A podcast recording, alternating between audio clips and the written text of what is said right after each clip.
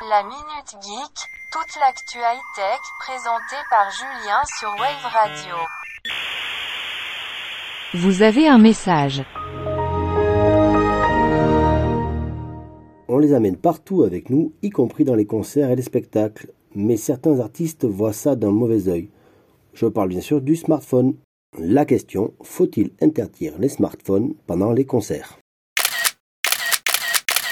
L'info vient du 21 janvier lors du dernier concert de Beyoncé.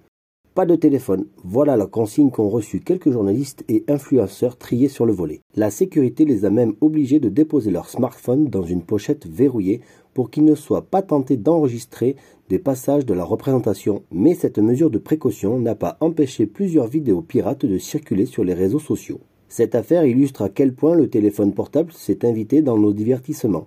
Il ne passe pas un concert ou un festival de musique sans que l'artiste sur scène ne doive se reproduire devant une nuée de smartphones levés pour filmer ou le photographier.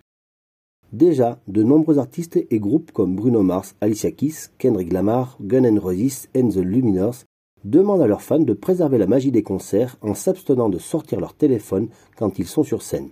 Quelques-uns vont même plus loin en interdisant purement et simplement l'utilisation des smartphones durant leurs concerts, Dernièrement, Jack White a été l'un des pionniers du genre en s'associant en 2018 avec une start-up californienne, Yondos. Celle-ci a mis au point une pochette en néoprène destinée à recueillir les téléphones des spectateurs à l'entrée des concerts. Mais qu'en pensent les fans? Sont-ils prêts à renoncer momentanément à ces bijoux de technologie qui leur permettent de partager chaque instant de leur vie avec des inconnus? Difficile de répondre à cette question, surtout depuis la pandémie du Covid-19 qui avait fait arrêter momentanément les concerts et les festivals et qui ont poussé les mélomanes à se divertir en ligne. Cette volonté de prendre ses distances avec le tout numérique ne se limite pas qu'aux concerts ou aux festivals. De nombreux musiciens d'envergure internationale dénoncent des pressions qu'ils subissent de la part des maisons de disques afin qu'ils produisent du contenu pour les réseaux sociaux. Donc, moralité, ce qui arrange les uns n'arrange pas forcément les autres.